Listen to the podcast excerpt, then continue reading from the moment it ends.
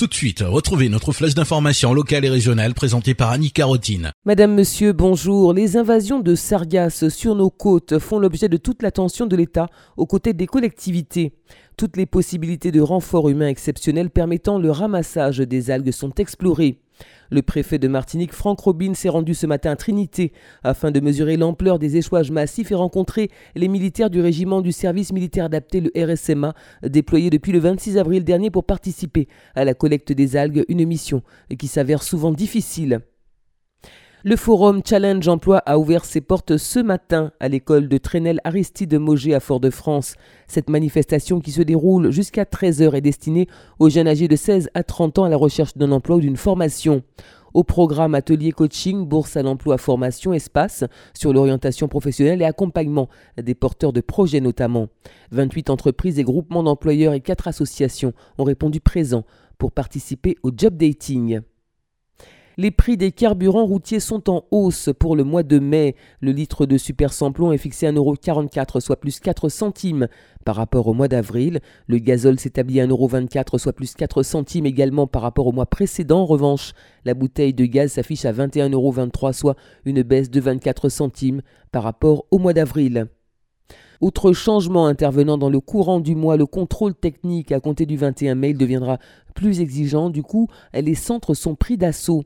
De 123 points de contrôle, il passera à 132 afin de repérer 606 points de défaillance éventuelle contre 453 auparavant.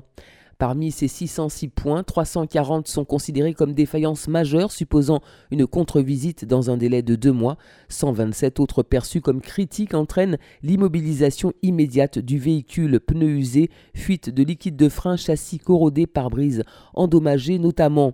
Le propriétaire du véhicule disposera de 24 heures pour réparer, sauf à s'exposer à une amende de 135 euros. Qui dit plus de points à contrôler dit aussi plus de temps consacré au contrôle technique de chaque véhicule. Conséquence directe de ces nouvelles règles, le coût de ces contrôles devrait augmenter de 10 à 20% à noter également dès le 25 mai prochain, le règlement général sur la protection des données s'appliquera aux entreprises françaises. Il vise à sécuriser davantage la collecte et le traitement des données personnelles des consommateurs clients ou salariés. Les entreprises de plus de 250 salariés devront tenir un registre des traitements de données personnelles indiquant la finalité de chaque collecte de données. Celles de plus petite taille seront également soumises à cette obligation si elles sont amenées à traiter des données sensibles. À noter dans vos agendas au Diamant, journée porte ouverte de l'Institut national des recherches archéologiques préventives, avec le soutien de la direction des affaires culturelles de la Martinique, de 14h à 17h. Les archéologues présenteront le chantier ainsi que les premières découvertes des vestiges d'une habitation coloniale. Une conférence sur le thème de l'indivision animée par Serge Letchimi, député de la Martinique et rapporteur du projet de loi sur la sortie de l'indivision successorale, se tiendra ce mercredi à 18h à la Maison de la Culture de Trinité. À Basse-Pointe, la municipalité organise une réunion de quartier ce mercredi pour les habitants de Hauteur-Bourdon et Hauteur-du-Mar. Rendez-vous à 17h à l'école de Hauteur-Bourdon. Et puis l'association Bel Air ASC, en collaboration avec le collectif François Solidarité, organise un concert de soutien en faveur des sinistrés des intempéries du 16 avril dernier. C'est ce vendredi à 19h à l'église Saint-Michel du François, avec la participation de Roselyne Quémin, saxophoniste, les chorales Île du Vent et The Angels Voices, ainsi que les élèves de la Rose musicale. Une quête sera réalisée pour les familles démunies. Le public est attendu nombreux.